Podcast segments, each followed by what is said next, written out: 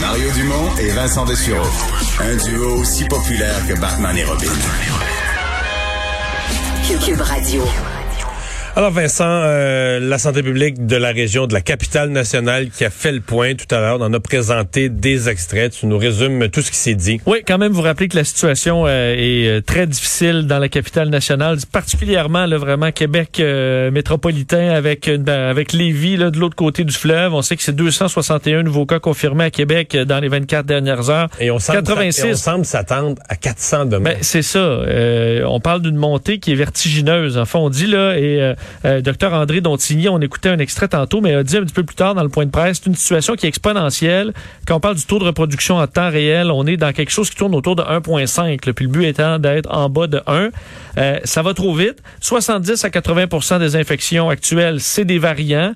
Euh, alors oui, on s'attend. Puis ça, Christian Dubé parlait d'éventuellement 400 cas peut-être demain. Ça se confirme là à Québec. Ça va avoir fait x10 en pratiquement 10 jours.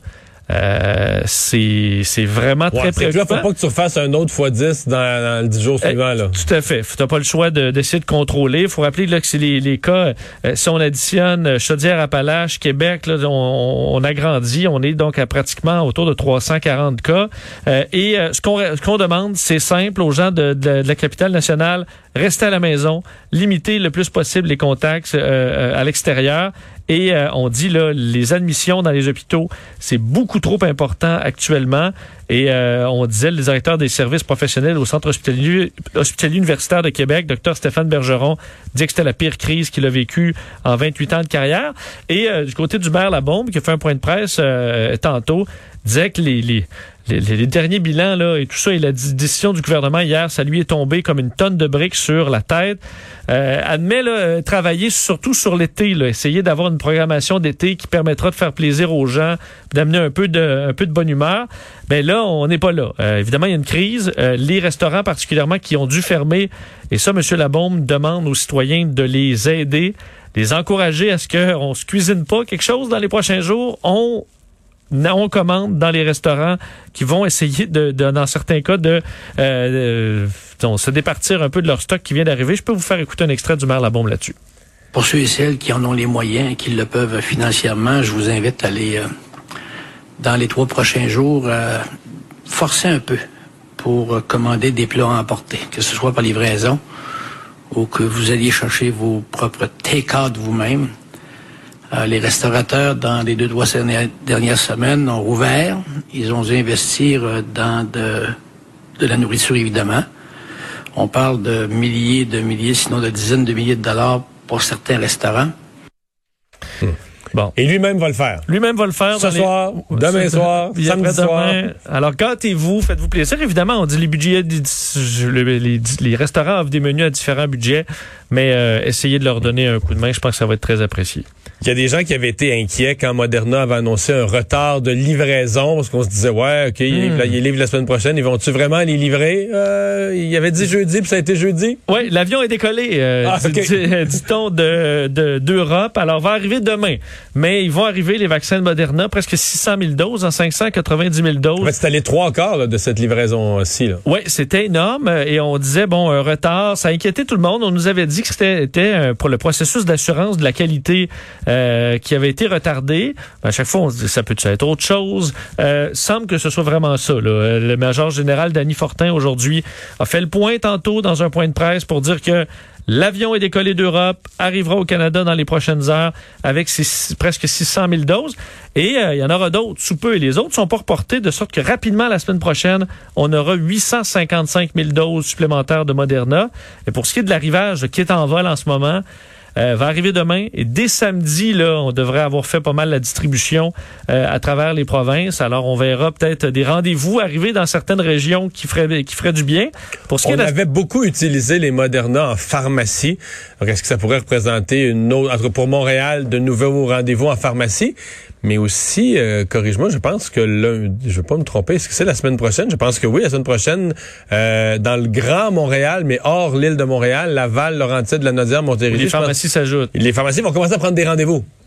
Donc, euh, probablement qu'on commencera à leur stocker des Moderna pour la semaine suivante. Euh, parce que l'AstraZeneca, c'est le 1,5 million de doses des États-Unis est arrivé euh, cette semaine. Donc, on a fait là, la distribution. Ça devrait d'ailleurs être complété, cette distribution du 1,5 million d'AstraZeneca samedi. Sauf que lui, dans le cas du Québec, on va le distribuer dans des lieux que, les gens vont voir en prenant leur rendez-vous. Donc, il faudra créer vraiment de nouveaux rendez-vous dans les différentes régions du Québec, puis où les gens verront, c'est ton nouveau rendez-vous, c'est pour aller avoir du AstraZeneca. Oui, il faudra clarifier ça rapidement parce que là, euh, ils sont là, là, les AstraZeneca, alors ils devront trouver euh, preneur. D'ailleurs, il y avait des inquiétudes, je sais pas si tu te souviens, là, de, l'envoi de, de vaccins un peu limite, là. comme toi, tu achètes tes yogourts. Là. Donc, un petit peu sur la, sur la date. On a quand même du temps. Là. Les, euh, c'est 1,5 million de vaccins. On dit la date, c'est en mai et une partie en juin. Euh, alors, il y a quand même pas d'urgence là à les distribuer en dedans de quelques jours. Et euh, on euh, devra recevoir également 300 000 autres doses de l'AstraZeneca, mais qui est avec COVAX, là, donc le COVID Shield. bref, ça arrive. Et les, pour ce qui est de Pfizer, BioNTech, c'est les chiffres qui étaient prévus. Alors, des arrivages assez stables pour l'instant. Alors, c'est une bonne nouvelle. La mission de la Croix-Rouge dans les CHSLD est maintenant terminée. Oui, ça aussi c'est quand même dans les rares bonnes nouvelles qu'on a euh, qu'on a cette semaine parce que c'est significatif là, ce combat euh, qu'on a mené dans les CHSLD pour reprendre le contrôle, arrêter euh, les, les, les, décès reliés à la COVID-19, mais l'aide portée par la Croix-Rouge a pris fin hier après pratiquement, fait, de, de nombreux mois. Là. On se souvient qu'on avait appelé d'urgence les forces armées canadiennes euh, dans 47 CHSLD, alors qu'on était là dans le cœur de la première vague au mois d'avril, et qu'un peu plus tard, euh, fait, les militaires avaient été là d'avril à juin. Ensuite, c'est la Croix-Rouge qui avait pris la relève euh, du euh, bon à partir du mois de juillet, et on avait permis, on avait demandé du côté du gouvernement de les garder jusqu'au 31 mars. Euh, le budget, le fédéral avait débloqué là-dessus presque 50 millions de dollars, mais euh, ça se terminait hier. Faut dire, euh, Bill Blair, le, ministre fédéral de la Sécurité publique, disait on conclut cette mission. Le gouvernement du Québec n'a pas demandé la programmation, la prolongation supplémentaire de cette mission-là, mais on avait en décembre dernier, dans un point de presse, le gouvernement Trudeau avait dit au Québec euh, il faut que vous assumiez ce qui se passe dans les CHSLD par vous-même euh, à partir du 31 mars. Alors, on respecte un peu ce que le, fédéral avait demandé. Alors, c'est la fin de cette mission qui s'était étendue également là, en Ontario et au Manitoba, si on se souvient. Donc, quand même, salut, euh, Bill Blair là, saluait le, mm. travail acharné des gens à la Croix-Rouge. Puisque tu parles de la Croix-Rouge dans les CHSLD, ça me donne l'occasion de dire qu'aujourd'hui, malgré une journée, il y a quoi, 1200, quelques, 2200 quelques nouveaux cas dans les CHSLD, j'ai le tableau devant moi. Nombre de cas rapportés dans les dernières 24 heures dans tous les CHSLD du Québec, les 60 quelques mille résidents, là, zéro. Euh, présentement, il reste en tout et partout dans le Québec 41 cas actifs dans la somme de tous les CHSLD. Euh, là-dessus, il y en a dans deux CHSLD de la capitale, il y en a 21. C'est-à-dire que, hors la capitale nationale, dans tous les CHSLD du Québec, il reste 20 cas actifs. Euh, les nombres de décès là, qui sont évidemment infiniment plus bas. De temps en temps, il y en a un, des journées, il n'y en a pas. Et on s'imagine si on avait perdu le contrôle là avec des variants là, dans les CHSLD. Euh, mais c'est ça, en même temps, ça dit à quel point c'est une toute autre pandémie. D'avoir aujourd'hui 1200 quelques cas, puis en CHSLD, zéro c'est pas le portrait qu'on avait il y, a, un an à peu près. ça montre quand même qu'on peut gagner des combats parce que celui-là, ça a été long et ardu là, et euh, un triste bilan, mais on a repris le contrôle. L'opposition qui a fait la vie dure au ministre de l'Éducation Jean-François Roberge, euh, d'ailleurs le Parti libéral demande même sa démission. Oui, carrément, le Parti libéral euh, du Québec accuse le ministre de l'Éducation d'avoir menti au sujet du protocole de test de la qualité de l'air dans les classes. Dominique Anglade qui l'a réclamé. D'ailleurs, le, ton est monté au Salon Bleu euh, aujourd'hui. Euh, Jean-François Roberge avait affirmé à plusieurs reprises que la méthode d'échantillonnage pour tester la qualité de l'air dans les classes avait été validée par la santé publique. Or, selon un reportage de Radio-Canada, ce ne serait pas le cas. Euh, la Direction générale de la santé publique, d'ailleurs, n'aurait pas apprécié le protocole présenté à ce moment-là, selon des sources anonymes. Bref, on accuse autant du côté du Parti libéral du Québec que Québec solidaire le ministre Roberge d'avoir carrément menti à la population. François Legault est venu à la défense euh, de euh, M. Roberge, qui n'était pas présent aujourd'hui au Salon Bleu, avait un, euh, espèce de conférence à huis clos là, sur l'éducation. Ouais, mais de toute façon, ils peuvent pas y aller. C'est comme, je pense, c'est 10 ministres. Ça, c'est vraiment tannant. C'est 10 ministres par jour. Fait que puis il y a toujours un ministre comme là aujourd'hui c'était le ministre de la famille qui était responsable pour les dossiers d'éducation, mais, c'est pas le ministre de l'éducation, fait que ça les débats ont souvent euh, une drôle de tournure. Euh, ce que disait François Legault, c'est qu'on euh, il a déposé des documents qui selon son avis prouve que le protocole en place mm. euh, était euh, fait respecter pour l'opposition répondent pas directement à la question au point qui était soulevé. Exactement, de sorte qu'entre autres euh, Gabriel Nadeau-Dubois de Québec solidaire le disait que ça confirmait des craintes, les craintes des profs, les craintes de, Québec solidaire et que ce que Jean-François Robert avait fait était très grave. Mais c'est sûr que la question de la qualité de l'air dans les écoles, ce n'est une que le gouvernement a jamais réussi à, clarifier, à, à rassurer vraiment les gens, arriver avec des données qui, qui mettent fin au débat.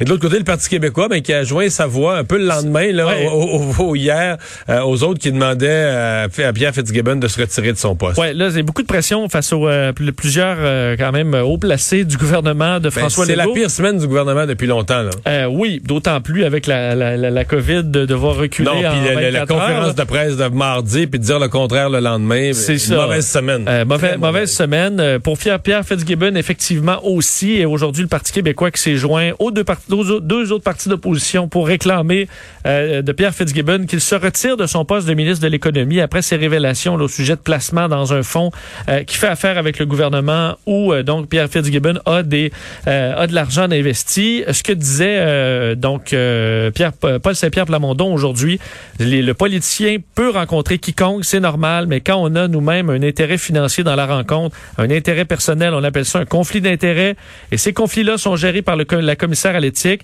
Et quand la commissaire à l'éthique dit qu'elle veut un correctif puis qu'on ignore cette demande, ben on a un problème euh, institutionnel. On se souvient que la commissaire à l'éthique avait demandé, même à quelques reprises, à Pierre Fitzgibbon de se débarrasser de ses investissements, ce qu'il n'avait pas fait l'ami la, la conjointe de George Floyd qui témoigne au procès du policier Derek Chauvin. Oui, et euh, son c'est un procès extrêmement émotif, tendu aux États-Unis.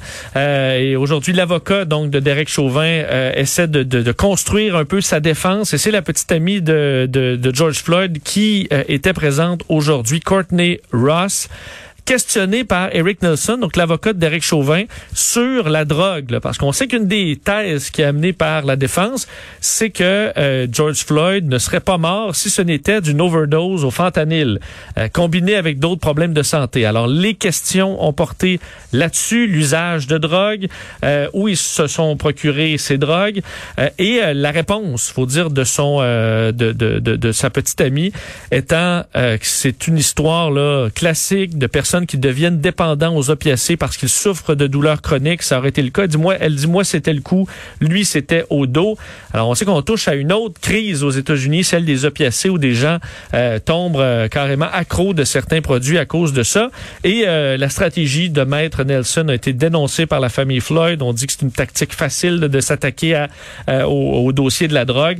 ça fait donc maintenant depuis lundi où on a vu défiler plusieurs témoins plusieurs personnes qui étaient au moment du décès de George Floyd.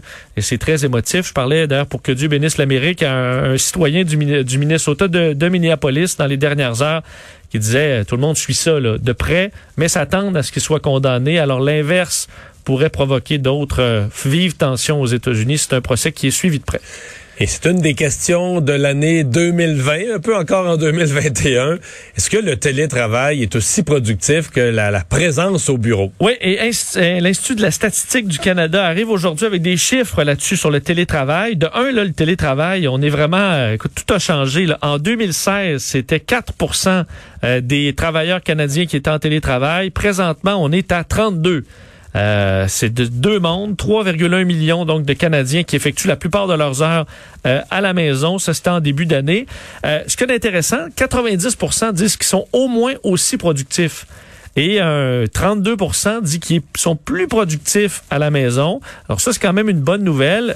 également, une majorité souhaiterait, 80% souhaite garder, pas complètement la maison, mais une partie des heures. Tu sais, venir au travail une journée ou deux par semaine, rester à la maison. Un peu de télétravail. Un peu de télétravail, euh, ça ferait pas. Euh, je trouve que les, mesures, les mesures de productivité sont particulièrement importantes pour ceux qui veulent ça. Là. Euh, tout, à, tout à fait. Euh, d'ailleurs, on dit là, pas de différence au niveau homme-femme, âge, scolarité là, euh, sur, sur, les chiffres. Par contre, dans le milieu de, de, de l'administration publique, c'est là qu'on a des effets plus positifs, où il y a, euh, semble-t-il, euh, plus d'efficacité dans les soins de santé aussi.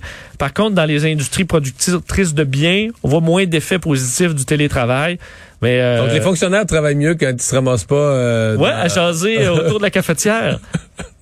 quand même, euh, ou tu sais, dans les cubicules, une petite jasette. Alors, vous êtes plus, euh, plus efficace à la maison, semble-t-il, du moins pour 90 Alors, c'est une bonne nouvelle pour les employeurs qui se dirigent vers ça.